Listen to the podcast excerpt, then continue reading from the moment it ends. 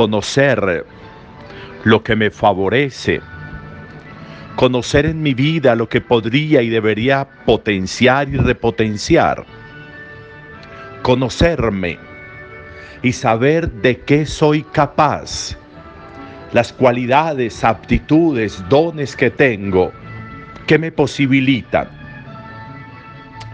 reconocer mis talentos, reconocer aquello que me es oportuno, tiene que redundar en beneficio propio, porque el nivel de conciencia tendría que llevarme a que eso que me conviene, a que eso que me es oportuno, a que eso que me es bueno, a que eso que me es favorable en mis proyectos, pues lo debo saber aprovechar y debo saber alimentarlo para que cada día sea mucho mejor.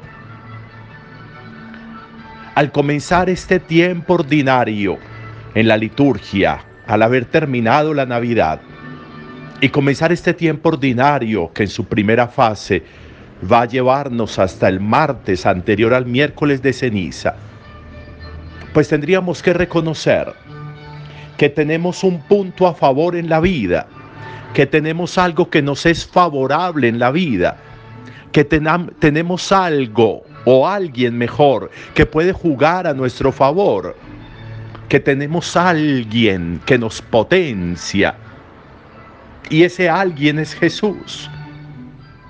Jesús juega a nuestro favor este partido de la vida.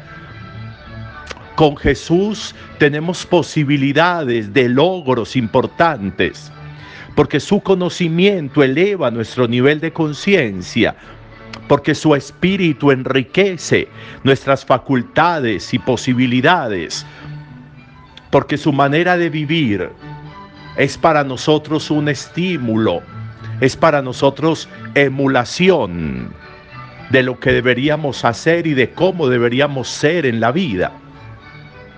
Jesús de Nazaret, en quien Dios se glorificó, en quien Dios, como dice hoy el libro de la carta a los hebreos que hemos empezado a leer, como en él Dios al que hizo un poco inferior a los ángeles, lo coronó de gloria y dignidad y le dio el mando sobre las obras de sus manos. Ese es nuestro Jesús, al que se le dio ese poder. Ese es nuestro Jesús, al que acabamos de contemplar nacido en Belén.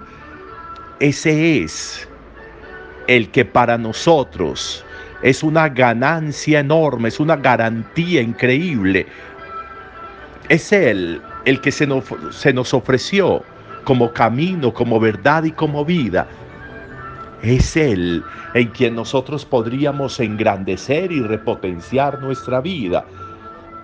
El capaz de sanar, el capaz de redimir, el capaz de perdonar, el capaz de bendecir, el capaz de todo, con quien nosotros lo tenemos todo y sin quien nosotros lo perdemos todo requerimos ese ejercicio de cercanía. Por eso, al comenzar este tiempo ordinario, cuando ya dejamos los tiempos fuertes del Adviento y de la Navidad, este tiempo ordinario tiene que servirme para alimentar, para alimentar todo eso que recibí de Adviento y Navidad, todas esas semillas, todas esas palabras, todas esas imágenes, todas esas contemplaciones y meditaciones me tienen que ser muy útiles en este tiempo ordinario. Ordinario no porque no tenga importancia, ordinario porque hace parte del orden de cada día, de lo que nosotros cotidianamente vivimos y hacemos, cuando no hay fiestas maravillosas, cuando no hay fiestas que relumbren en el común de nuestros días cómo hacemos, cómo vivimos. Y Él nos está diciendo ahí, por eso lo llamamos tiempo ordinario. Aquí está caminando con nosotros. Hoy nos ha enseñado una jornada de día, una jornada del día de su tiempo. ¿Qué hizo en ese día? Y cómo fue a la sinagoga y cómo curó a esta persona y cómo por fuera, no solo en la sinagoga siguió haciendo sus obras, cómo vivimos nuestra jornada, cómo vivimos nuestro día, cómo vivimos nuestro tiempo, sin ser cuadriculados ni rigurosos, pero cómo hacer productivo el día desde la experiencia de la vida desde Jesús.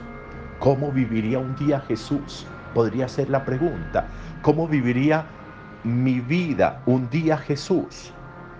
¿Cómo podría yo hacer productivo ese día desde las posibilidades del adentro en Dios y del en medio de las personas? Tiempo ordinario, tiempo para que en lo cotidiano nosotros sigamos creciendo y alimentándonos de aquel que juega a nuestro favor, de aquel que es nuestra ganancia, de aquel que es quien potencia y repotencia nuestra vida, de aquel que es garantía para muchas cosas, de aquel que nos es favorable y que si sabemos aprovecharlo, pues tendremos posibilidades mucho más grandes. Ese es Jesús, el de la carta a los hebreos que estaremos escuchando estos días. Un buen día para todos.